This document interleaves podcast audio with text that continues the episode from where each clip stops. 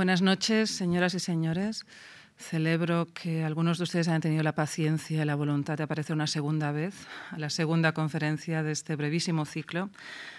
Para quienes no estuvieron el martes, les recuerdo que, mm, de algún modo, en general, el planteamiento de mi intervención fue establecer una especie de relación entre algunos de los ideales de, que han marcado la identidad colectiva y la identidad nacional alemana, mm, que eso es básicamente el ideal de Bildung, el ideal eh, de cultura en su sentido más extenso, ah, y mm, el camino único, el llamado camino único, el Sonderweg, camino específico, si lo prefieren, que de algún modo ha ido mm, acompañando la trayectoria histórica de Alemania desde la Ilustración hasta el advenimiento del nazismo. Les hablaba el martes de la necesidad, de la conveniencia, a mi juicio, de eh, llamar como testigos, en este caso, este misterioso caso alemán que estamos analizando, no solo a la, a la historia, a los uh, aconteceres históricos, ni a la filosofía, como se ha hecho quizá hasta ahora, sino también a la literatura. La literatura como una de las artes. Uh, en cierto modo, más sociales, más esponjosas, que absorben los, eh, los valores y las ideas del momento y al mismo tiempo contribuyen también a, formarlas y a ratificarlas en el inconsciente colectivo o incluso en el consciente, cuando de lo que se trata, como muy especialmente ha sucedido en el caso alemán, es de delimitar una identidad colectiva que lógicamente se convierte después en una identidad nacional. Hoy, por lo tanto, va a ser una intervención ya más judicial. Aquí el testigo va a hablar. Ah, va a ser una intervención con más citas, quizá menos teórica que la del martes. Espero que para bien. Y me centraré básicamente en dos aspectos que desde luego no son los únicos. yo estoy, estoy, escribiendo ahora mismo un ensayo sobre esta cuestión en el que trato muchos más, pero evidentemente por razones obvias no puedo tratarlo todo. Y me voy a centrar no tanto en las presencias que marcan el resultado literario mm, de esta trayectoria histórica alemana, sino en las ausencias, en aquellos elementos que están curiosamente ausentes en la tradición literaria, que a mi juicio, y espero convencerles, eh, son el sentido del humor y el realismo. Empezaré recordándoles que fue el éxito meteórico del Werther de Goethe lo que hizo tomar conciencia a las naciones del entorno de Alemania de que estaba empezando a surgir un rival cultural de categoría, de que Alemania estaba empezando a ser realmente un país culturalmente muy a tener en cuenta. Es eh, lo que en algunas periodizaciones, no tanto en la alemana, pero sí en otras naciones, se ha denominado la edad de Goethe, que en palabras, que es una edad muy larga, saben, Goethe vivió muchos años, 84. Entonces, em, Goethe, de algún modo, vino al mundo mm, en pleno antiguo régimen. Aún no había rodado la cabeza de María Antonieta, la Revolución Francesa parecía algo absolutamente imposible. Y murió cuando ya estaba, cuando Alemania ya estaba empezando a ser atravesada por las primeras líneas de ferrocarril. Por lo tanto, se trata de, una larga, ah, un largo periodo, un periodo fundamental, por supuesto, no solo para la historia alemana, sino también para la historia europea en su conjunto. La edad de Goethe, dice José María Valverde, abarca más de 60 años que cambiaron el mundo en lo mental y en lo ideológico.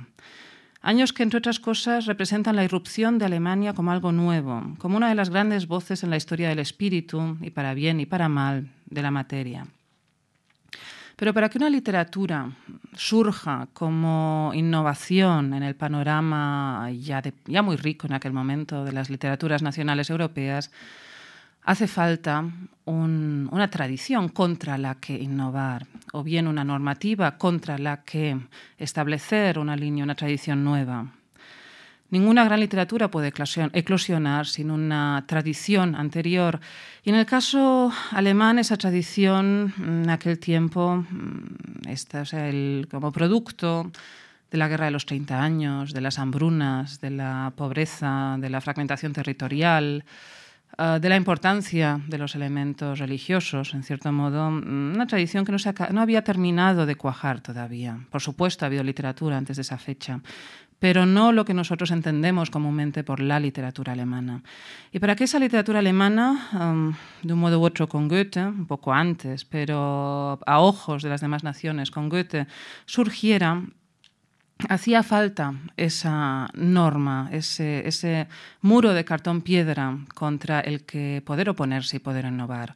Este papel lo desempeñó Johann Christoph Gottsched, al que se ha llamado el Boileau alemán. Y para introducir este personaje voy a hacerlo a través de una deliciosa anécdota de este maravilloso libro que es la autobiografía de Goethe, Poesía y Verdad, en el que Goethe describe la visita de cortesía que le rindió cuando estaba siendo estudiante en Leipzig. En aquel momento era un estudiante insignificante, como otros tantos, nadie había oído hablar de él, no, no había publicado todavía nada. Pero Gottsched era ya un respetable patriarca de las letras alemanas. Era en aquel momento lo mejor que las letras alemanas podían ofrecer. Y daba clases precisamente en Leipzig, en la universidad. Mm, era, Gottsched era un personaje peculiar, era altísimo. De hecho, fue a parar a Leipzig porque tuvo que huir de los reclutamientos forzosos de Federico el Grande, que, cuyos soldados eran llamados die Langen Kerle porque eran tipos muy altos. Eh, Goethe aún lo recuerda mm, como alguien que a sus casi 70 años era corpulento, rechoncho y descomunal. Mm, y cuenta Goethe también que por, un error, él y sus acompañantes, cuando fueron a visitarlo, a rendirle esta visita de cortesía habitual en la época, por error, entrar en la estancia privada de Gottsched antes de que este, vestido, cito a Goethe, con una bata de damasco verde bordada de tafetán rojo, hubiera tenido tiempo de cubrirse su monstruosa cabeza calva con la larguísima peluca profesoral a la francesa de tipo allonge que solía llevar. Son estas pelucas muy largas, con rizos, que ustedes habrán visto seguramente en, innumerables cuadros de la época. Cuenta Goethe que Gottsched reaccionó impávido mm, a esta embarazosa situación, obviamente, calzándose hábilmente la peluca con una mano, y les invito a que se imaginen la situación, este descomunal Gottsched con su bata de damasco verde, calvo, poniéndose la peluca con una mano y dándole con la otra a su criado, que era finalmente quien había dejado pasar a los visitantes, una sonora bofetada, hasta el punto de que éste, como suele suceder en las comedias, salió dando vueltas por la puerta. Acto seguido, y sin inmutarse, dirigió un largo discurso a sus jovencísimos visitantes.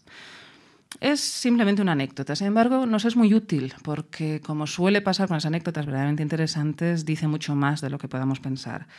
Para empezar, en aquel momento las pelucas no solo representaban autoridad, y ese era fundamentalmente el papel que Goethe tenía en aquel momento en las letras francesas, sino también afrancesamiento. Era una peluca tipo Allonge, como hemos dicho, y por aquel momento eran muy conocidos esos cuadros que mostraban a Luis XIV desnudo, mmm, caracterizado de Júpiter o de Hércules, sin embargo llevando esa enorme peluca de rizos blancos que ni siquiera se quitaba, cuentan, en presencia de su ayuda de cámara. Mm, esta rígida solemnidad con el que Goethe de algún modo nos está presentando a Gottsched, esta, esta solemnidad estoica que hace que ni siquiera una situación embarazosa reaccione de ningún modo, nos recuerda finalmente en todos los sentidos el ideal clásico francés que eh, Gottsched precisamente estaba intentando imponer en Alemania, eh, renovando así y elevando a la categoría de literatura con mayúsculas las letras alemanas. Gottsched, por lo tanto, con ese intento de introducir el ideal francés, sobre todo el ideal clasicista, el teatro clasicista, constituyó, mm, como lo sugiere indirectamente esta anécdota goethiana, ese muro de cartón piedra contra el que lanzar piedras, contra el que los jóvenes autores, entre ellos Gottsched, podían erigirse. Y se lo debemos eh, esa función ingrata, desde luego, pero fundacional, importantísima, entre otras cosas porque fue él quien dotó al alemán de la dignidad literaria que la lengua necesitaba. Sabrán ustedes que el alemán como lengua no se unificó, más o menos hasta la famosa, la celebérrima traducción de la Biblia de Lutero, sin embargo, eso no era suficiente todavía para adquirir realmente una dignidad literaria.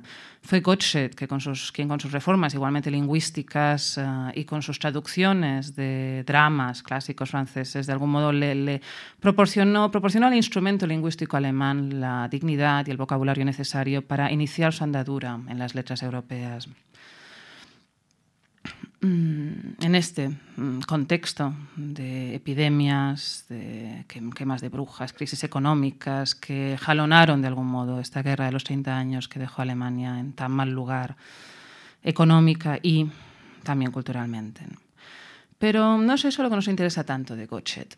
Nos interesa otra anécdota igualmente significativa relacionada con él y que de algún modo explicará esta fecha misteriosa de por qué el subtítulo de este ciclo de conferencias empieza en 1737. Seguramente a ustedes no se les ocurre nada especial que haya podido acontecer precisamente en ese año y no en otro.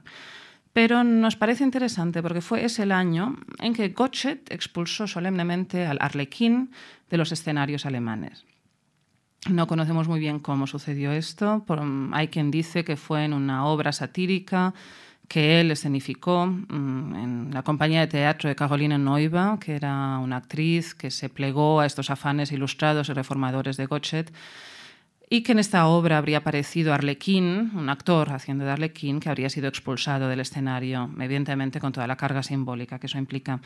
Otros, como Brentano, lo pintan aún peor, sugiriendo que la figura de Arlequín fue quemada en efigie sobre las tablas.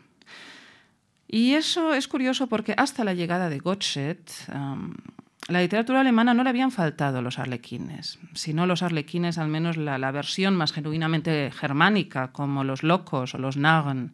Los Narren es una especie de, híbrido entre loco y tonto. Los hubo cientos en el teatro anterior a esta fecha de Andreas Griffius, en las sátiras de Sebastian Brandt, en la picaresca de Grimmelshausen. Y em, siguieron haciendo de las suyas durante mucho tiempo, incluso después de 1737, en el teatro austríaco. Sin embargo, en el, en el territorio, los territorios septentrionales de habla alemana, fundamentalmente protestantes, después de esta fecha clave mm, y que tomamos mm, coqueteando un poco con esta anécdota, si ustedes quieren, es decir, no es una fecha canónica, soy yo la que se la sugiere, después de esta fecha mm, desaparecieron del teatro sin dejar rastro.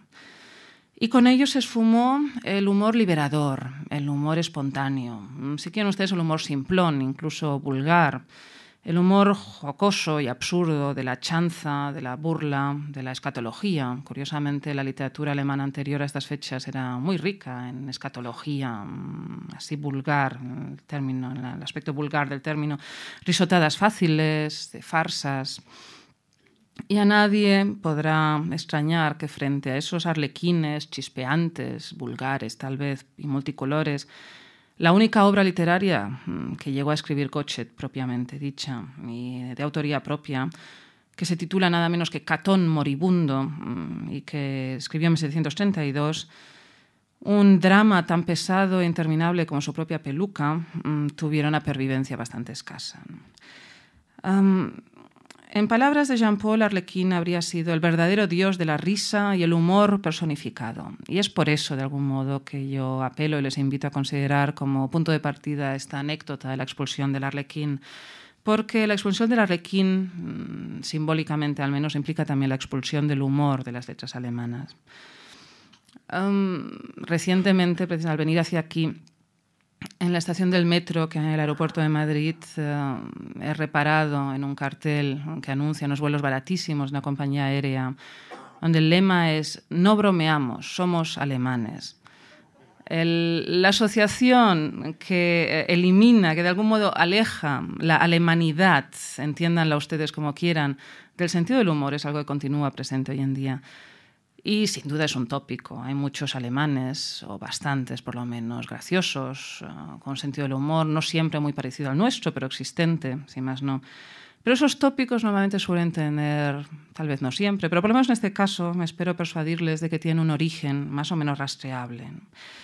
Jean-Paul, que es uno de los pocos humoristas alemanes, que también los hubo y hablaremos de ellos, calificó esta expulsión simbólica del arlequín como la mayor de las arlequinadas que se haya visto nunca. y es que, como ha sugerido Goethe con la anécdota tan eficaz y hasta cierto punto grotesca de la peluca y la bofetada del criado, al final, a fuerza de mm, patriarcal, de autoritario, de normativo, de afrancesado, quien se acabó convirtiendo en una especie de arlequín y en centro de burlas y de chanzas en aquel momento fue el propio Gottsched. De algún modo es una especie de venganza póstuma del arlequín al que expulsó. Pero en cualquier caso, con esta expulsión simbólica, se inicia oficiosamente lo que se nos viene a la cabeza generalmente cuando pensamos en literatura alemana, que no suscita ciertamente una asociación inmediata con el sentido del humor. Madame de Stael pudo afirmar ya en 1810, con la naturalidad de lo que estaba empezando a ser un lugar común, que um, a los escritores del norte, es decir, los alemanes, les caracteriza la melancolía y el ensimismamiento. Y es probablemente esto también lo que pensamos, lo que nos viene a la cabeza al pensar en Alemania, en su literatura. Arlequín y sus alter ego alemanes, Pickelhering, Hans Wurst, Kaspal, con todo lo que representan espontaneidad, metieron su espíritu en las maletas y no volvieron hasta después de 1945. Eh, todos estos paradigmas de los que les hablé el martes y también los que espero poder desganar en la intervención de hoy empiezan a resquebrajarse en 1918, de ahí la segunda fecha que subtitula este ciclo, para romperse ya por completo en ese punto de inflexión, no tengo por qué explicarles a qué se debe, lo saben todos ustedes, de 1945. A partir de entonces sí que hay aunque eh, efectivamente sigue en vigor ese tópico de la falta de sentido del humor, sí que empieza a haber autores que utilizan el humor también como mecanismo de análisis de la, de la realidad.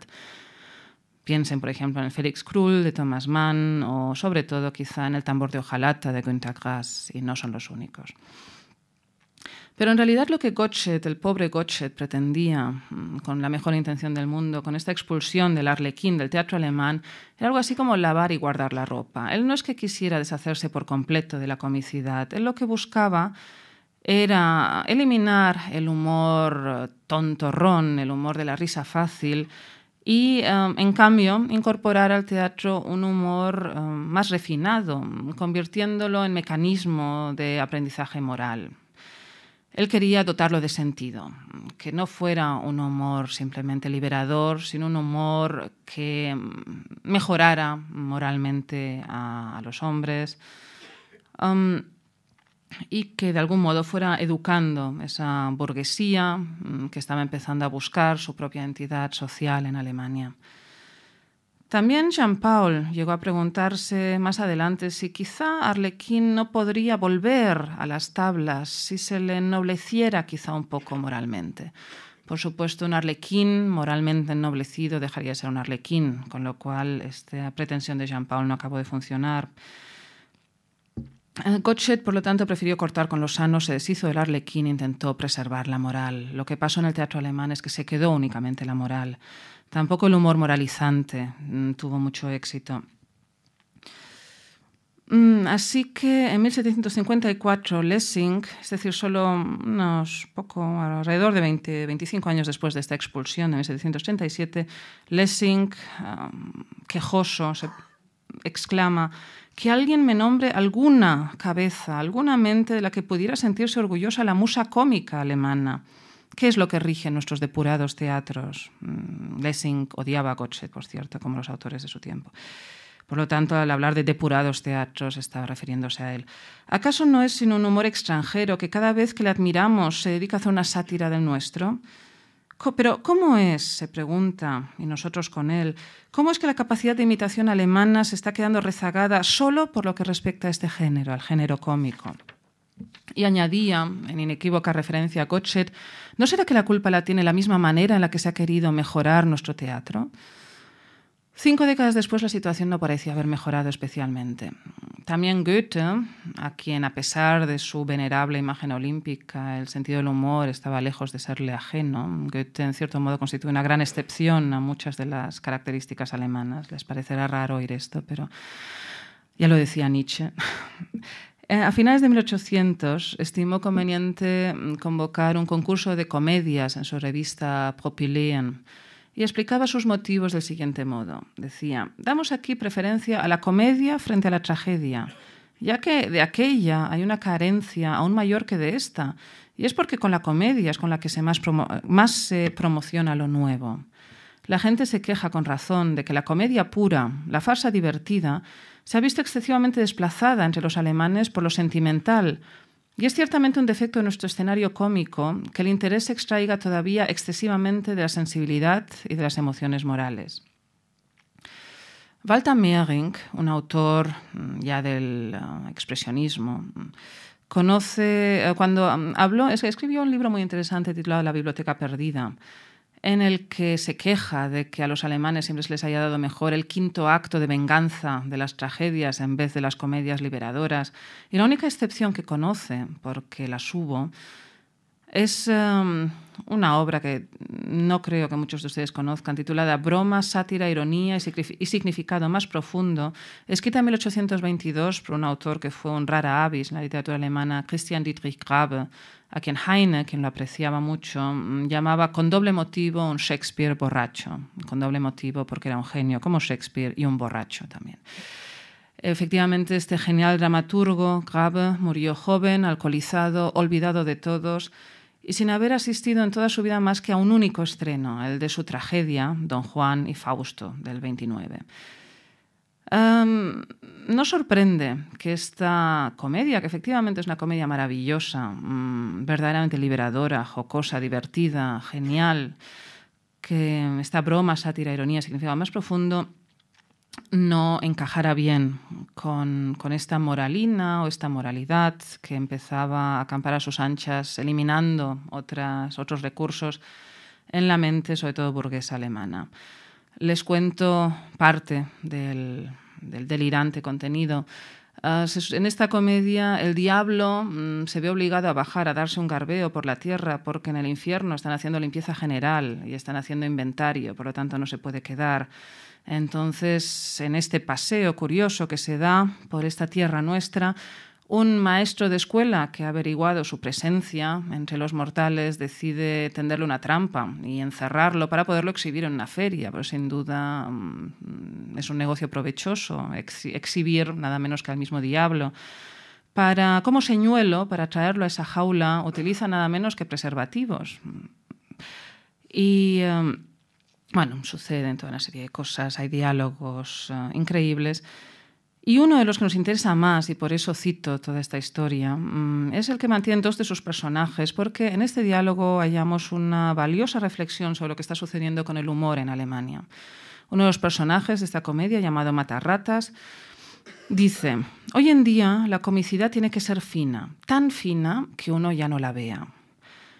Y si resultara que aún así los espectadores la ven, no se complazarán simplemente con ella, disfrutando de ella, sino que, con su propia, sino que se complacerán únicamente con su propia astucia, que les habrá llevado a encontrar algo allí donde no hay nada que encontrar.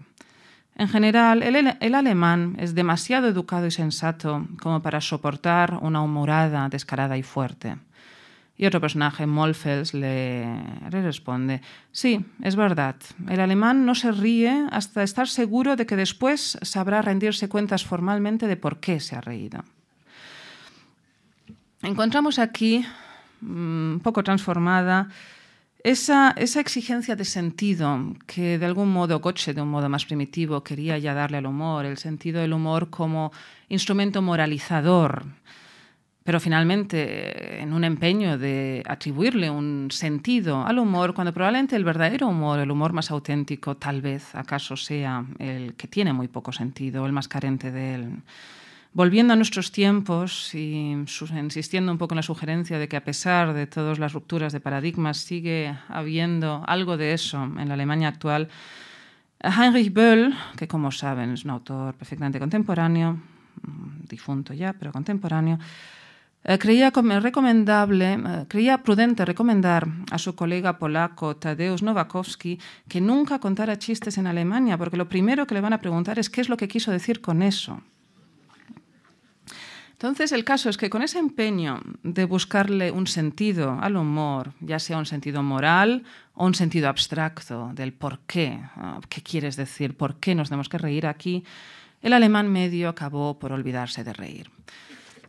Pero mm, las cosas no se quedan aquí. Bueno, antes les citaré, antes de continuar, les citaré mm, en la misma línea mm, lo que dijo el autor romántico Ludwig Tieck a través de su personaje William Lovell, esa novela que se publicó en la misma fecha que Werther de 1796, en el que le hace decir a este personaje que reírse no es la finalidad de la vida y que la jocosidad incesante presupone una carencia de toda clase de sentimiento refinado. Significativamente en ese momento William Lovell uh, no se ha convertido todavía en, esa criatura plenamente amoral que acabará siendo al final de la novela. Y uh, volveremos a este personaje um, y les mostraré una cita de cuando William Lovell ya es una criatura totalmente amoral, porque entonces sí que se ríe. Pero de momento todavía considera que reírse no es la finalidad de la vida. Y Herder, ese mismo año, 1796, teorizaba antropológicamente sobre los problemas uh, que Alemania mantenía con el humor. Y decía, el hecho de que, por cierto, la comedia refinada tope con algunas dificultades entre nosotros es un hecho innegable, pero también muy explicable. Sería muy poco alemán que la moralidad llegara a convertirse en objeto de burla entre nosotros. Según la vieja tradición, forma parte de nuestro carácter y no puede sernos sustituida por nada. A nosotros nos falta el humor y la naturaleza liviana, nos falta ese cielo luminoso que hace que las inmoralidades resulten siquiera un poquito graciosas y tolerables. De ahí que la euforia alemana siempre haya sido zafia, en referencia probablemente a los arlequines y sus antecesores, ya que no corresponde a nuestro clima, a nuestra forma de vida y en general al carácter alemán. Aquí se da un salto cualitativo, a mi juicio, importante, porque Herder, de algún modo, está incorporando esa falta, esa falta de sentido de humor que otros, um, como Goethe y Lessing, consideraban en el fondo un defecto de la tradición alemana y que hicieron esfuerzos para integrar, Herder lo considera una virtud.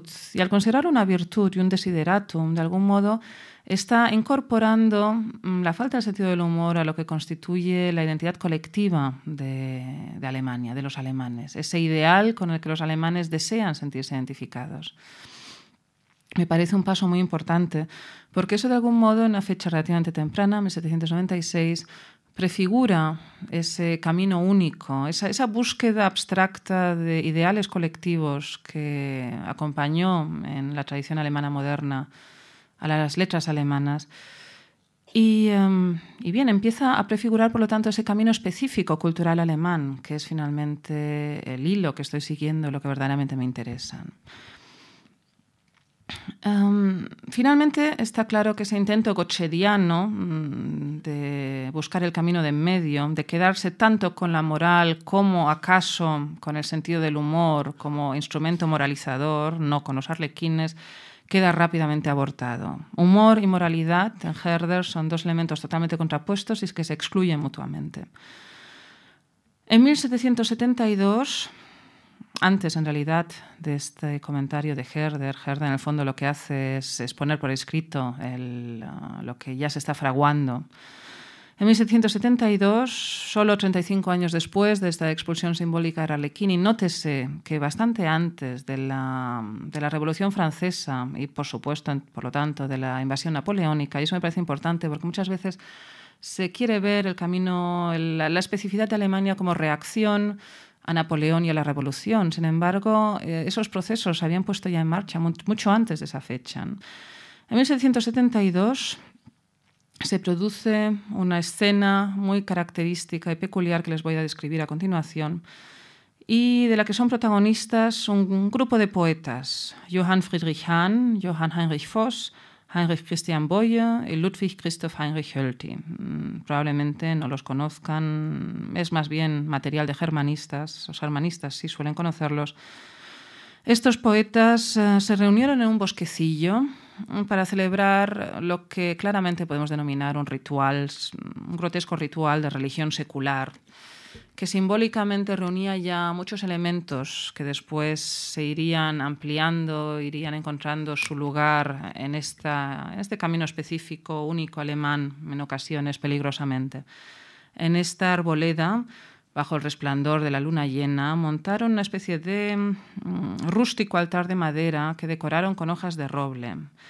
Sobre este altar colocaron uh, el busto de Klopstock, el autor uh, de la Mesíada, un autor del Mesíada y de algunos poemas patrióticos, un autor muy venerado por los, uh, estos incipientes poetas innovadores alemanes del momento.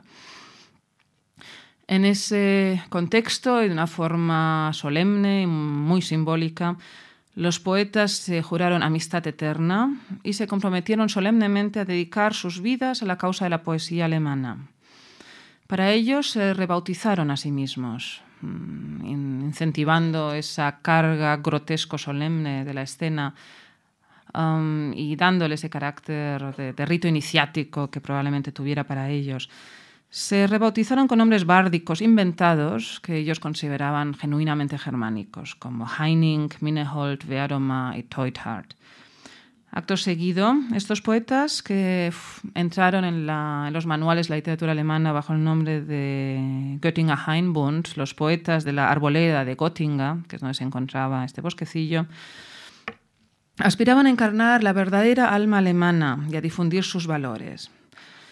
Mm, si las cosas hubieran quedado aquí, no habría nada que objetar. Habría sido uno más de esos movimientos mm, lícitamente ansiosos de renovar eh, frente al muro um, y afrancesado esas, desde la originalidad, esas letras alemanas. Pero lo que hicieron también fue arrancar las páginas de Idris, una novela de Wieland, prenderles fuego y encenderse una pipa con ellas. Wieland es, junto con Jean-Paul y Heine, sobre los que iremos volviendo en el transcurso de esta intervención, uno de los tres únicos humoristas de cierta relevancia de las letras, que las letras alemanas pueden ofrecernos. Y quemaron la novela de Wieland porque la consideraban afrancesada, bueno, y a él, lo consideran a él, afrancesado, racionalista y, por encima de todo, la palabra clave, amoral. Wieland era un poeta, un autor, escritor, novelista y poeta que recogía un poco ciertos ecos de la tradición rococó, escribía novelas muy apreciadas por la aristocracia alemana del momento. De hecho, fue la primera estrella en llegar a Weimar antes de Goethe, antes de que lo hicieran Goethe o Schiller, llamado por la archiduquesa Ana Amalia. Era autor de novelas livianas, con algunas escenas más o menos picantes, vagamente eróticas, amablemente graciosas, humorísticas, mmm, plenamente en la línea rococó. Y em, de algún modo con este auto de fe simbólico, los poetas de Göttingen estaban poniendo de manifiesto ya muy tempranamente hasta qué punto, primero por una parte, hasta qué punto la, la, cultura alemana no había sido un desarrollo más o menos, o no estaba siendo un desarrollo orgánico, natural, surgido como en otras naciones, quizá con una historia más fácilmente integrable en la identidad colectiva como simplemente un fruto de las sucesivas oleadas de tradición, o sea, un debate que se hubiera manejado únicamente en el ámbito de la estética. La identidad cultural alemana tuvo mucho de artificial, tuvo mucho de voluntad premeditada de crear una identidad. Y por otro, bueno, por ello, con ello estaban sentando los primeros fundamentos de, de eso a lo que me refería el martes al hablar de las prisiones mentales de una cultura, de una nación o de un colectivo. Me estaban sentando una prisión mental sobre qué es lo que se supone que debe ser un alemán y qué es lo que se supone que de ningún modo debería ser. Lo que es propio y lo que se rechaza por ajeno. El pobre Wieland, perfectamente alemán, es rechazado por afrancesado, amoral y racionalista. Se le solía comparar a Voltaire, a Wieland, Mm, y de, ese modo se estigmatizan todas esas cualidades, entre ellas también el sentido del humor, como algo um, radicalmente no alemán. Gottsched, en el fondo, también había intentado mm, establecer una literatura alemana propia, pero lo había intentado de un modo quizá más natural, hasta cierto punto más orgánico, fracasando por completo, que era afianzándolo en el modelo francés la cultura francesa era la hegemónica en aquel momento. Lo que pasa es que estaba, mm, como ya, ya dije el martes pasado, mm, infaustamente relacionada con lo, con lo aristocrático, por lo tanto, de difícil integración en esa cultura alemana incipiente que era por encima de todo burguesa. En fin, uno de estos poetas, la arboleda de Göttingen, por ejemplo, dijo, maldito sea mi corazón alemán, todo lo que enmascare a la mentira francesa. Tenemos aquí ya una polaridad. Hoy vamos a hablar mucho de polaridades, de polaridades, de identidades culturales. Eh, y precisamente por este rechazo um, a lo francés, la literatura alemana intentó buscar un modelo a seguir en las letras inglesas. Y um, de ahí que esta literatura se haya relacionado desde muy pronto con el misticismo la manera de Milton, el tenebrismo de los poemas nocturnos de Young, el patrioterismo arcaizante derivado de los poemas del, como saben, inexistente Ossian, En cualquier caso, llamativamente alejado de cualquier forma de humor, lo cual debería resultarnos, y así me lo parece a mí, paradójico, porque precisamente por aquel entonces las letras inglesas están haciendo del humor una de las bellas artes. Wieland, que era mucho menos afrancesado, lo que se le achacaba, era un gran admirador también de las letras inglesas. Y él se empecinaba en recordar continuamente su admiración por, por el Tom Jones de Henry Fielding, por ejemplo, el Tristram Shandy de Lawrence Stern. Pero de Lawrence Stern, lo que realmente tuvo una amplia recepción en Alemania, mucho más que en su lugar de origen, en Inglaterra, fue The Sentimental Journey, el viaje sentimental por Francia e Italia. Si, mm, no sé si ustedes han leído esta obrita, que por otro lado les recomiendo. Yo no hace mucho que la leí y me llevé una sorpresa, precisamente porque este viaje sentimental de Stern está tan asociado al origen del prerromanticismo y del romanticismo alemán, a lo sentimental, a lo lacrimógeno que yo me esperaba encontrar algo realmente mm, así, algo totalmente mm, sentimental desde todo punto de vista. De hecho, se cree que, ahora se sabe que no es así, pero durante mucho tiempo se creyó que la palabra Empfindsamkeit, que da nombre a este periodo prerromántico de la literatura alemana, surgía precisamente de la traducción al alemán del título del viaje sentimental, Sentimental Journey, ¿no? Empfindsame Reise. Mm, al leerlo me llevé la sorpresa de ver que es un libro en la trayectoria mm, de que podamos conocer Lawrence Stern de su Tristram Shandy. Es un libro delicioso, lleno de humor, un libro con muchísima ironía, con mucha más comicidad que sentimentalidad. Y es notable que en la tradición alemana esa recepción tan importante que tuvo esta obrita, lo único que haya realmente calado sea precisamente esa dimensión sentimental. De hecho, ya Nietzsche, que fue tan, eh, extraordinario sondeador ah, de la Alemania de su tiempo, dijo mm, que los alemanes, Nietzsche desde luego es otro de los alemanes con sentido del humor, a veces ácido, como en este caso, pero sin duda existente, los alemanes son expertos en el misterio de emplear inteligencia, saber y sentimiento para resultar aburridos, hasta el punto de acostumbrarse a considerar el aburrimiento un bien moral volvemos una vez más a la palabra clave de la moralidad, esta, esta escisión absoluta que parece ser que hay entre la moralidad y el sentido del humor.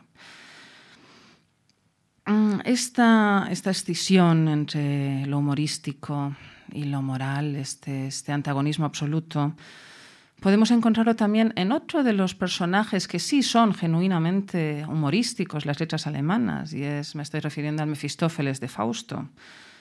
Pero claro, el Mefistófeles de Fausto, el único personaje humorístico ah, de Fausto es el diablo. Claro, por lo tanto, volvemos, volvemos a ver encarnada esa asociación de lo amoral o inmoral con lo humorístico. Jean-Paul, en, una, en un, que, como digo, fue una excepción refrescante en este panorama, el diablo es probablemente quien puede alcanzar las máximas cotas de humor. Él dice que, que es una idea extraordinaria. El diablo como el verdadero mundo divino puesto del revés, la gran sombra del mundo. Bien me lo puedo imaginar como al mayor de los humoristas. Siguiendo en esta línea de asociaciones, eh, encontramos otro personaje también gracioso en una obra que no lo es.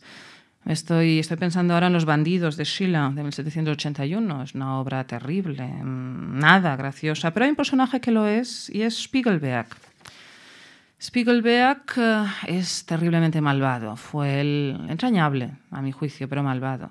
Él fue el que animó al héroe Karl Moore a convertirse en bandido. Mm, se vanagloriaba de haber violado a unas monjitas indefensas. intentó traicionar a su propio capitán, al que en el fondo envidiaba. Y si los demás bandidos destacan por su valor y por su eficacia como hombres de acción, su eficacia trágica, lo que se le atribuye en esta obra a Spiegelberg es Witz. Witz hoy en día lo traduciríamos por chiste o por broma. En ese momento era la traducción alemana del término francés esprit, que Goethe había definido como capacidad del ánimo de percibir fácilmente la similitud entre las cosas y de este modo establecer una comparación entre ellas. En fin, entonces, eh, si con Wieland se había establecido ya esta asociación de términos negativos en la polaridad em, negativa de este antagonismo del humor con lo afrancesado y lo racionalista, vemos que con el personaje de Spiegelberg empezamos a vislumbrar la ominosa asociación con lo judío. Spiegelberg es judío, de eso no cabe ninguna duda, queda puesto de manifiesto en diversos pasajes de la obra. Su primera aparición en escena recomienda la lectura del historiador Flavio Josefo, por cierto, un bandido que lee, que lee a historiadores clásicos, notable, y propone rescatar a Jerusalén de los turcos. Más adelante se alude también a su circuncisión y de su nariz, y aquí tenemos el viejísimo tópico de los judíos de nariz prominente, se dice que solo el ruido que haría al sonársela podría impulsarte a través del ojo de una aguja. Con esta jocosidad manifiesta, el único personaje gracioso de esta obra tremenda que son los bandidos, estamos empezando ya a ver este tópico del judío ingenioso y dotado de toda clase, ingenioso pero malvado, ingenioso pero traicionero, dotado de toda clase de persuasivos trucos dialécticos. Y sin embargo, no estamos pretendiendo sugerir aquí que Sheila fuera antisemita. No lo era, por lo menos no más de lo que podían ser sus coetáneos. O sea, sabemos que a diferencia de hoy en día, en aquel tiempo el antisemitismo era mm, prácticamente una, una, cuestión de hecho, es decir, era mm, lo políticamente correcto del momento, casi podríamos decir. Mm. Lo que pasa es que Sheila, en esta obra, que es primeriza y todavía relativamente inmadura con respecto a otras obras posteriores, lo que él está haciendo es utilizar un viejo cliché religioso que todo el mundo conocía con intenciones dramatúrgicas. O sea, él está intentando potenciar el equilibrio dramático de los personajes, personajes serios, terribles, trágicos y de acción, con un personaje gracioso, jocoso, malvado, divertido. Eso establece un hábil equilibrio mm, dramático muy eficaz. Pero ya vemos que el humor se está empezando a asociar a toda una serie de otros. Se asociaba a lo francés, que es el, gran otro iniciático quizá de la tradición alemana, se asocia al diablo, mm, se asocia ahora ya al judío. Mm, entonces, eh, con toda esta asociación de otros y por lo tanto esta exclusión de la identidad propia, de la identidad nacional, de algún modo el humor como recurso, porque el humor evidentemente no es ni moral ni amoral por sí mismo, no es bueno ni es malo, es simplemente un recurso expresivo, un, algo, un instrumento maravilloso con el que se pueden hacer muchas cosas. O sea, en sí no, incorpora ningún, juicio de valor. Pero ese, ese mm, ladrillo fundamental mm, que habría podido ser utilizado para la construcción de la identidad nacional es rechazado de plano desde muy pronto me recordarán ustedes ahora el humor romántico, imagino. Sí, pero claro, ¿y qué es aquello del humor romántico?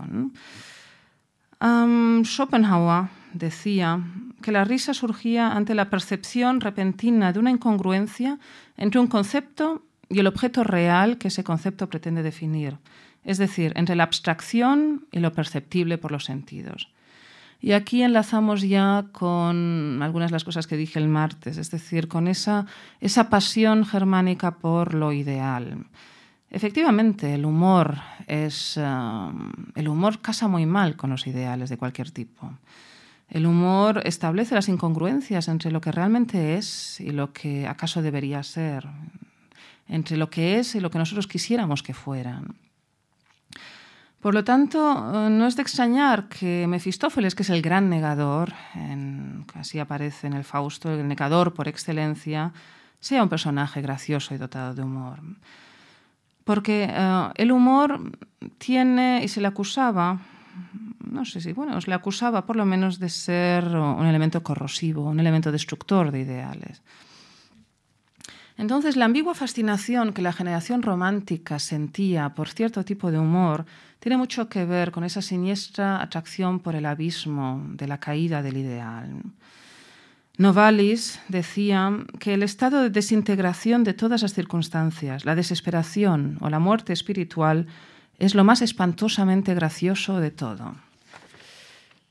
Eso es el tipo de humor al que Wolfgang Kaiser, en un libro seminal que dedica a lo grotesco, mm, define precisamente como grotesco. Él, um, cito a Kaiser, dice que lo grotesco es un mundo alienado, un juego con el absurdo, el intento de conjurar lo demónico que hay en el mundo. Se puede entrar fácilmente en lo grotesco, pero hace falta ayuda ajena para volver a salir de él. Y es que lo grotesco nos aboca a un abismo. Tenemos aquí, en su versión amargamente grotesca, precisamente la famosa atracción por el abismo, la famosa escisión de la conciencia romántica. Pensemos, por ejemplo, que algunos de los autores más uh, grotescos, según esta clasificación de Kaiser, serían, por ejemplo, E.T.A. Hoffman o August Klingemann, ahora sabemos que fue el autor, el autor de Las Guardias de Buenaventura, ese humor absolutamente sarcástico del descreído absoluto, que en el fondo es el humor del idealista decepcionado. Es la risa trágica precisamente de la persona que se toma las cosas demasiado en serio. William Lovell, aquí tenemos de nuevo ese personaje que decía que la principal, el principal objetivo de la vida no es reírse de ningún modo. Cuando ya llega a caer en el abismo, cuando al final de esta novela romántica de Tick está en el, ha tocado fondo, suelta una carcajada amarga que yo creo que Kaiser convendría conmigo en calificar claramente de grotesca. Afirma que la vida es lo más gracioso y ridículo que se pueda imaginar todos los hombres corretean y se revuelven como marionetas chaqueteantes, gobernados por vastos alambres, mientras se ponen a hablar de su libertad. Es, como vemos, el humor, el único humor del, del idealista desesperado, del idealista que empieza a dudar seriamente de la, de, la, fortaleza del ideal en el que ha creído o en el que sigue creyendo. Pero entonces, otra objeción que tal vez uh, me estén haciendo mentalmente en estos momentos es qué pasa con Heine. Heine finalmente es uh, probablemente el que primero venga a la cabeza de, de, todos nosotros cuando pensamos en el humor alemán. Claro, Heine es un humorista extraordinario. Es anterior, ciertamente, a 1945.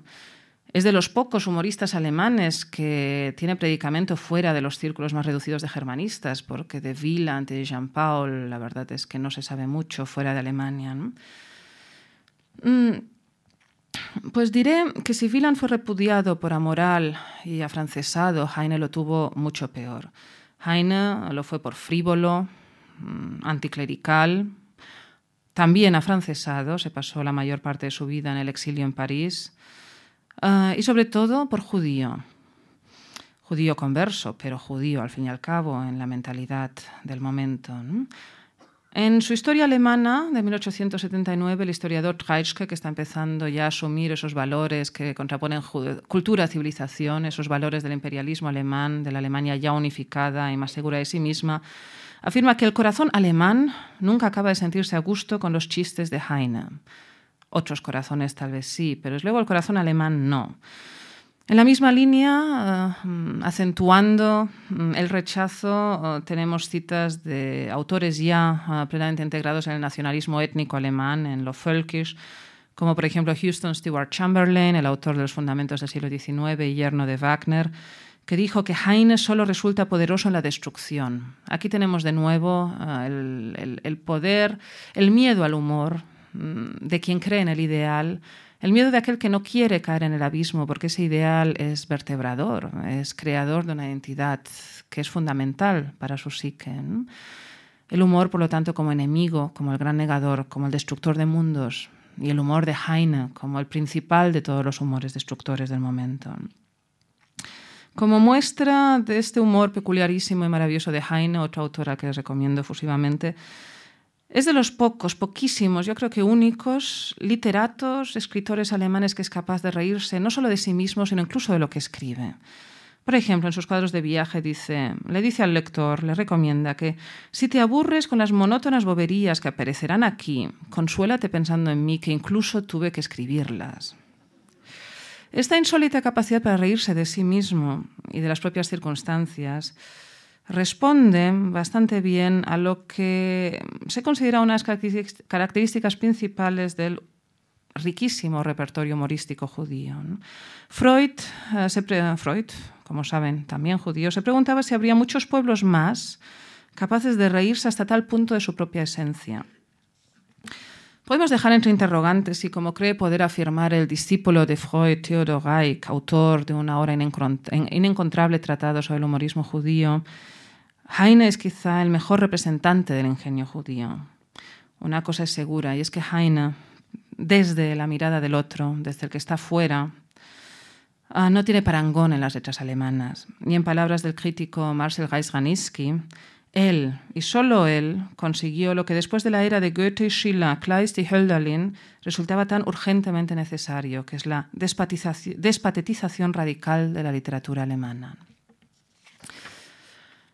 Esto más o menos pone fin a la primera parte de mi conferencia. Dios mío, y es tardísimo. O sea que voy a tener que darme prisa con la segunda, de la otra gran ausencia de la tradición alemana, y es el realismo. El misterioso caso alemán, eso que da título a este ciclo, puede resultar especialmente enigmático cuando lo contemplamos teniendo como principal referente a una literatura como la española. Desde la óptica de nuestra experiencia literaria, la literatura alemana desea la fuerza, algo como un engendro profundamente singular y extraño, y quizá precisamente esa extrañeza, esa, diferencia, eh, constituye hasta cierto punto algunos de los motivos por los cuales la admiramos.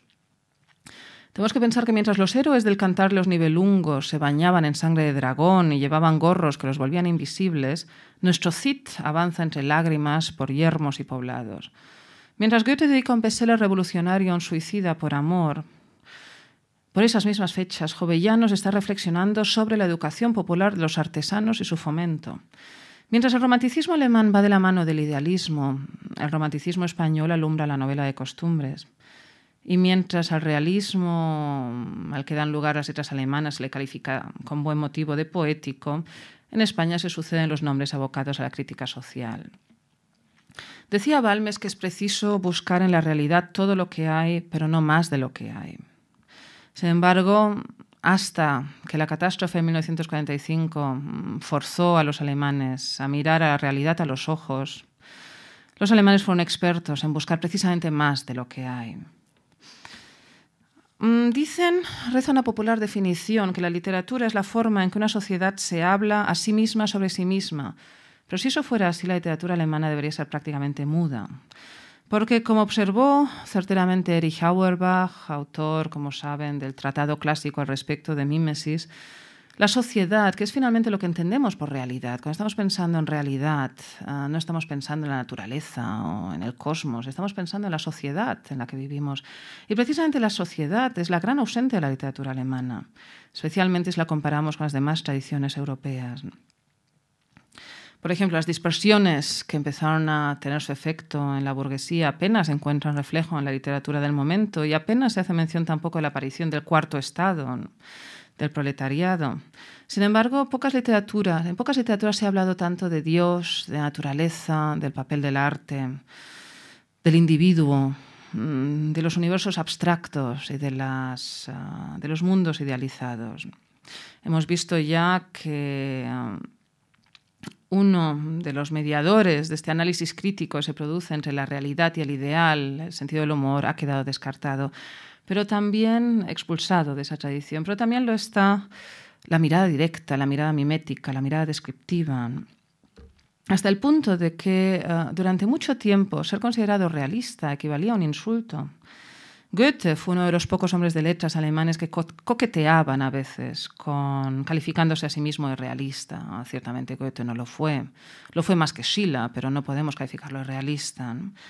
Realista, decir de un autor que era realista era, era algo, probablemente una de las peores cosas que se podía decir de él. Hebel, que paradójicamente es considerado un autor realista en, los cánones normativos de las germánicas, habla con elocuente desprecio, fíjense ustedes que desdén hay en esta expresión, de ese obtuso realismo que atribuye la misma importancia a la verruga que a la nariz en la que ésta crece.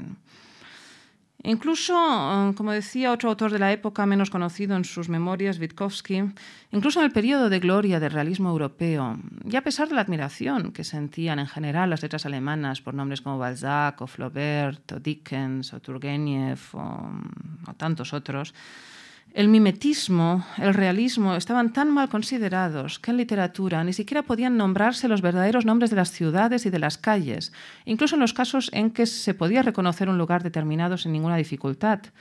En las novelas de Gustav Freitag y de Spielhagen resultaba fácil identificar los lugares en los que se desarrollaba la acción, Bratislava, Leipzig, Pomerania Berlín. Sin embargo, no eran mencionados en ningún lugar porque eso habría contravenido el principio artístico de la idealización.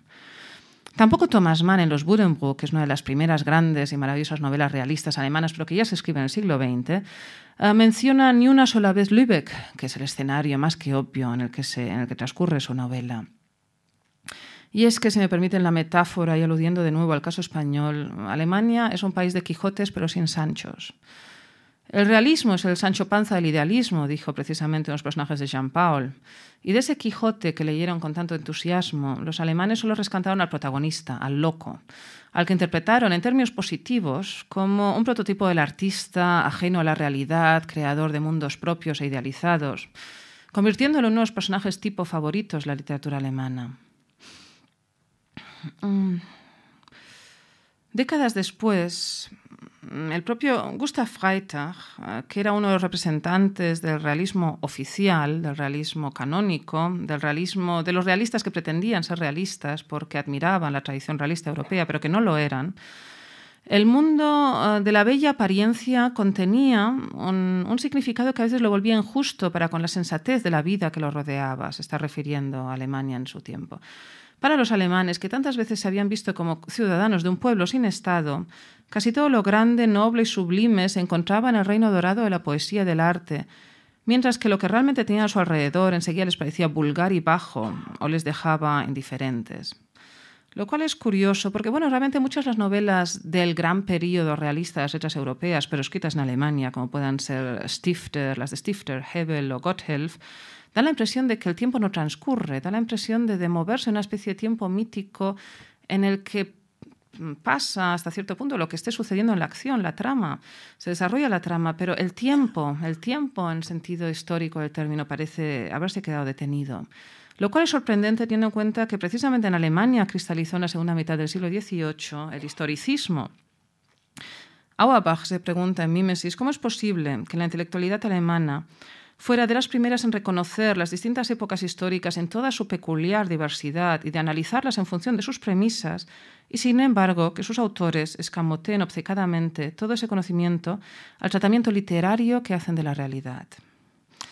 ¿Acaso porque Alemania era un país sin nación definida, un país del todavía no, ¿Acaso por eso era un país um, con poca mirada para el presente, mirada para proyecciones futuras o para nublosas, nubladas nebulosas del pasado? Pero desde luego sin mirada para el presente, y al no tener mirada para el presente tampoco tenía mucha mirada para el realismo de su tiempo. Alemania, más que ninguna otra, necesitaba de una literatura que la proveyera de ficciones, pero como decía antes, también Alemania tuvo un realismo oficial, un realismo más o menos canónico que transcurría eh, a mediados del siglo XIX como el realismo en los demás países europeos. Pero probablemente ustedes no conozcan a los autores de ese realismo canónico. Sin embargo, me interesa hablarles aquí de uno de sus representantes, que es Gustav Freytag, al que ya he aludido, y de su obra más famosa, publicada en 1855, titulada Debe y haber. Hoy en día esta obra está prácticamente olvidada, mm, pero es maravilloso porque se encuentra muy fácilmente en las librerías de viejo alemanas y se encuentra fácilmente porque se difundió muchísimo. Antes de final del siglo XIX se llegaron a vender más de 100.000 ejemplares.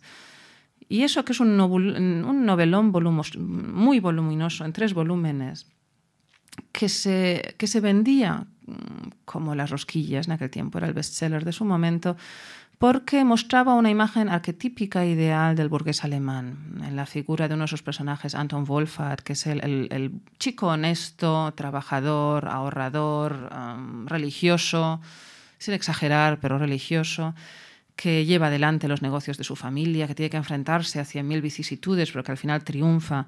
Y eh, representa un retrato perfecto, y de hecho así lo quiso Freitag, de lo que debe ser, de aquello a lo que debe aspirar un buen y probo burgués protestante alemán. Ese libro mm, se regalaba en ediciones lujosas, de, en cuero, y con cantos dorados a los muchachos, a los adolescentes que hacían la confirmación. Era un regalo favorito de la confirmación, como más adelante lo fue la pluma, la pluma estilográfica o el reloj de pulsera. A la gente de entonces se le regalaba De Bella Ver de Gustav Freitag y me pregunto cuántas conciencias jóvenes habrá prefigurado este libro. Luego hablaremos un poco más de lo que acontece en él. Eh, pero Theodor Fontane, claro, porque ahora me hablarán ustedes, y Fontane, Fontane es un maravilloso realista alemán, sí, en efecto, pero es un realista tardío, un realista cuyas novelas eh, no empezaron a apreciarse hasta el siglo XX y gracias sobre todo a Thomas Mann, y que en la segunda mitad del siglo XIX era conocido sobre todo por su crítica literaria ocasional y por sus baladas. Evidentemente, al ser textos líricos, eh, difícilmente podemos encuadrarlos en el realismo. Protearo Fontana mm, elogió mucho esta novela de Bellaver de Freitag, diciendo eh, que le encanta precisamente porque contiene una idea, y esa idea, como hemos dicho, y así lo dice Fontana, es la glorificación de la burguesía y especialmente de la burguesía alemana. Pero entonces nos quedamos glorificar una idea. ¿Cuántos autores realistas, la tradición europea, se habrían sentido contentos si de sus novelas se dijeran, sí, es estupendo porque en ella glorificas una idea? Probablemente ninguno se habría sentido identificado con eso. Tenemos un caso mm, curiosamente opuesto, pero de otro mm, autor del momento, otro crítico del momento, Gutskov, que, a diferencia de Fontana, criticó terriblemente Debe haber, pero no porque contenga una idea, sino porque no lo contiene lo suficiente. Criticó Debe haber porque resulta un reflejo prosaico de la cotidianidad de la burguesía que desatendía la cara ideal y poética de la vida. Bien, da la impresión de que ni siquiera dos realistas, realistas oficiales, realistas alemanes como Fontana y Gutskov, es decir, autores que trataron de emular a Balzac, a Flaubert, a Dickens, a Turgenev, autores que se identificaban con esas corrientes, sabían muy bien qué es lo que eh, estéticamente profesan. Eh, se remitían continuamente esa célebre sentencia de Goethe, según la cual la misión más elevada de cualquier arte es forjar la ilusión de una realidad superior a través de la apariencia sin embargo, sería una pretensión errónea hacer realidad esa apariencia durante tanto tiempo que al final ya solo nos queda una realidad común. En ese mismo sentido, no ya realistas, sino naturalistas alemanes como Heinrich y Julius Hart, que tenían a Zola como modelo, insisten en un texto más o menos programático que tenemos que atenernos al joven Goethe, el creador de Werther y de Fausto, porque en él encontramos no solo verdad, como en Zola, sino una verdad impregnada de poesía, Únicamente entonces nuestra literatura encontrará el adecuado término medio entre un realismo apegado a la tierra y un idealismo más elevado. Aquí sí, a diferencia del humor, aquí sí que hay un empeño generalizado por lavar y guardar la ropa, por ser realista y al mismo tiempo idealista. Como ustedes pueden imaginarse, estos términos casan muy mal. Precisamente Courbet, el pintor Courbet, declaró en un consejo de artistas de Amberes de 1861 que la esencia del realismo es precisamente la negación del ideal. Y un irritado Turgenev da plenamente en el clavo cuando, a referirse a la literatura alemana, dice que los alemanes siempre cometen dos errores cuando escriben: esa enojosa manía de motivarlo todo y la maldita idealización de la verdad. En el mejor de los casos, por lo tanto, la literatura oficialmente realista alemana se le permitía ese rol de actuar como instancia mediadora entre el ideal y lo real. Y es en ese sentido como Otto Ludwig, uno de los teóricos del momento, acuñó la expresión, um, una contradictio in termini, de realismo poético para referirse a este periodo de las letras alemanas. Pero volvamos ahora al caso de Debe Jaber, y ya pronto acabo. El, en Debe Jaber, Freitag nos invita a acompañar la trayectoria modélica de este Anton Wohlfahrt, pero también a la de su principal oponente, el judío Feitel Itzig. Vamos a ver cómo nos presenta en un solo párrafo mm, a Feitel Itzig, a este oponente. Junto a Anton, apoyado en el tronco de un sauce, había un mozo joven, pobremente vestido. Disculpen, este es el momento en que Anton abandona su casa para iniciar, para independizarse como hombre de negocios, es bastante joven todavía, y es este el momento en que transcurre este pasaje. Había un mozo joven pobremente vestido, que llevaba un atillo bajo el brazo y que miraba a nuestro héroe con imperturbable descaro. Ah, eres tú, Feitel Itzig, exclamó Anton, sin manifestar gran alegría por el encuentro. Itzig no destacaba precisamente por su hermosura.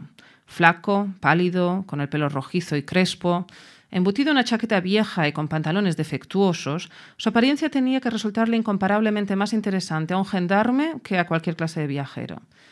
Procedía de Ostrau y era un viejo compañero de escuela de Anton. Años atrás, Anton ya había tenido ocasión de defender a aquel niño judío de los maltratos de colegiales malintencionados, empleando con valentía tanto su lengua como sus diminutos puños, lo que le permitía sentirse protector de la inocencia oprimida. En una ocasión, durante una turbia escena escolar en la que se estaba empleando una salchicha para desesperar a Itzig, Anton abogó tan valerosamente por Itzig que acabó con un boquete en la cabeza, mientras que sus enemigos corrieron a esconderse llorosos y ensangrentados detrás de la iglesia donde se comieron la salchicha. Desde aquel día Itzig mostró cierto apego por Anton, apego que demostraba dejando que su protector le ayudara en las tareas más difíciles y haciéndose de vez en cuando con algún trozo de su bocadillo. Anton, por su parte, había tolerado de buen grado aquel mozalbete tan poco estimable, porque le hacía bien tener a un protegido, por mucho que éste fuera sospechoso de escamotear plumas, de escribir, para luego revendérselas a los más adinerados. Durante los últimos años los dos jóvenes se habían visto muy poco, apenas lo suficiente para que Itzig tuviera ocasión de refrescar las confiadas maneras de su trato en la escuela, dirigiéndose a él de vez en cuando y dedicándole pequeñas mofas. Veamos, este párrafo, por su estilo, obedece, eh, se integra bastante bien en la tradición realista europea, pero en solo estas pocas líneas vemos esbozadas casi todas las características del arquetipo negativo del judío. Feitel Itzig es descarado, es desaliñado, es feo, es cobarde, no se sabe defender solo, es aprovechado, es decir, se aprovecha de su defensor, es desagradecido, por lo tanto, se dice en el texto que es poco estimable, es ratero, escamotea plumas para revenderlas, por lo tanto es también codicioso y encima le hace pequeñas mofas a Anton, con lo cual es burlón. Ya tenemos aquí el humor de nuevo.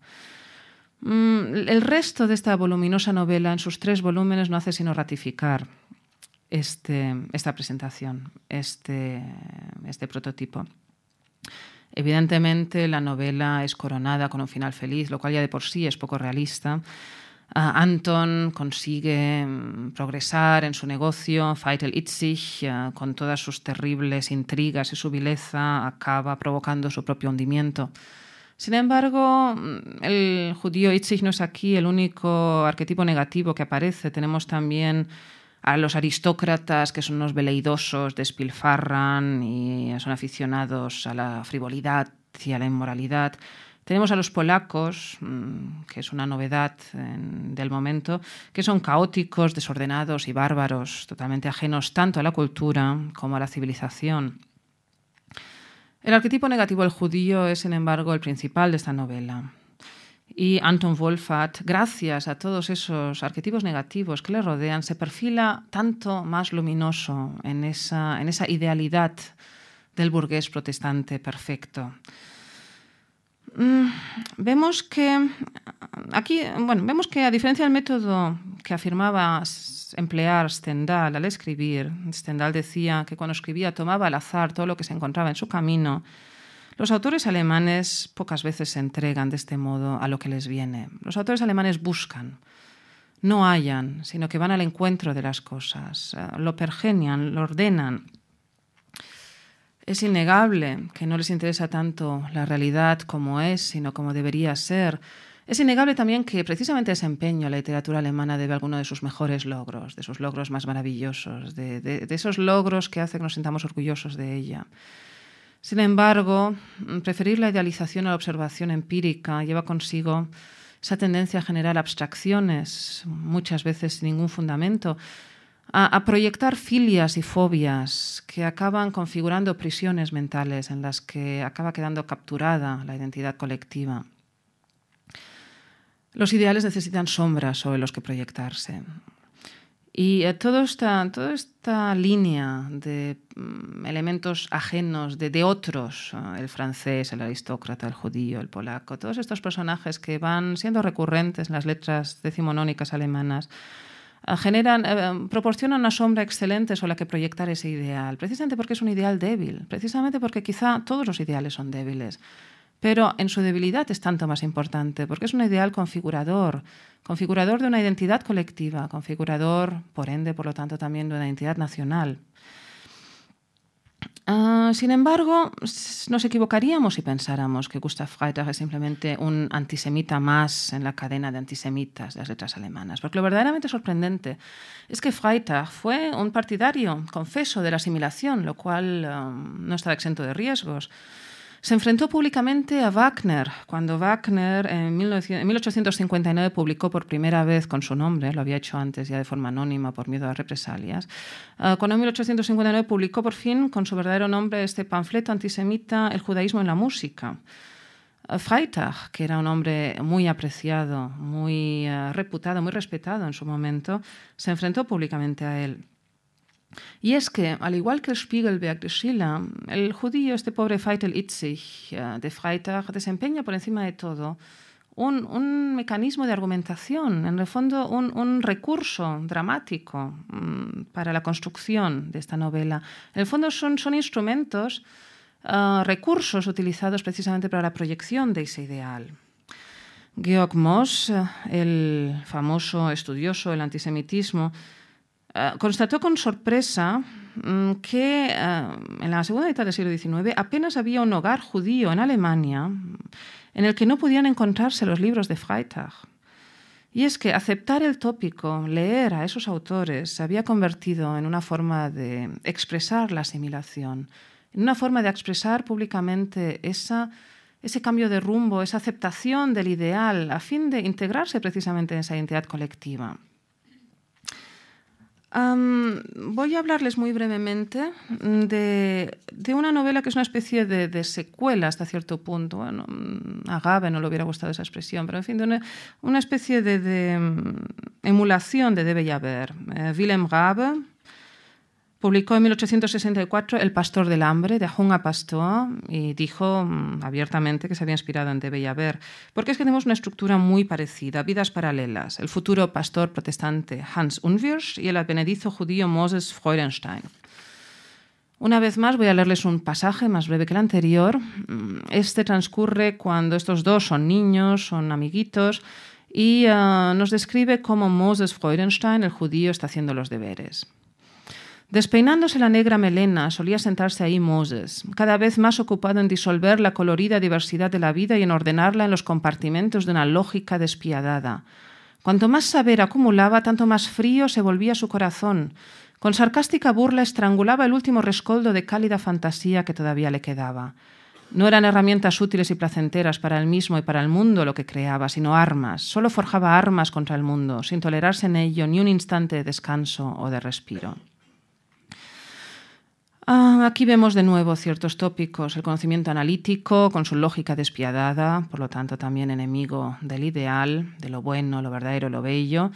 Hay un momento en que se dice que precisamente Hans, el antagonista de Moses, se caracteriza por su hambre por el ideal, y me parece muy expresivo esto del hambre por el ideal, su afán por lo más elevado. Un afán que, por supuesto, Moses Freudenstein consideraba su deber derribar, ya tenemos aquí el carácter destructivo, y obtenía un gran placer además de los sentimientos de dolor de su amigo, ese dolor, del, ese dolor de la caída en el abismo, ese dolor precisamente surgido por la fragilidad del ideal, el dolor de ver que un ideal, que es un ideal en cierto modo maravilloso, cae o puede caer con facilidad. Derribar en un ideal, sin embargo, es conocer la realidad. el, con el concepto neohumanista de Bildung, al que me referí más por extenso en la intervención del martes, se está construyendo un maravilloso ideal de ideales, un ideal de ideales que vertebró a la identidad colectiva alemana, la llevó a sus mejores frutos, le dio una configuración, ya que no en términos geográfico-políticos, sí en términos mentales. Pero ese ideal de Bildung, que era una especie de pseudo-religión, débil, por eso es pseudo, una religión que, intentaba ofrecer un, sustitutivo de la religión cristiana, una religión que en principio aspiraba a ser universalista, en principio aspiraba a enlazar de este modo con los mejores ideales de la Ilustración, pero que había dejado de ser proselitista. Era una religión que se debilitaba especialmente en el momento en que otros, en este caso judíos asimilados, empezaban a formar parte de ella. Porque si otras, si eso que hasta ahora había sido el otro, puede fácilmente no solo asumir ese ideal que configura lo nuestro, sino encima asumirlo muy bien, asumirlo mejor que nosotros, es que ese ideal ha dejado de servirnos de cohesión de una identidad nacional aquí espero haberles ofrecido un complemento de la, de la, de la intervención más teórica del martes y mostrarles un poco cuál es mi intención uh, al hablar de, de, de, la literatura como testigo de cargo en este proceso de determinación, de búsqueda de móviles del misterioso caso alemán. No me queda más que agradecerles su atención. Muchas gracias.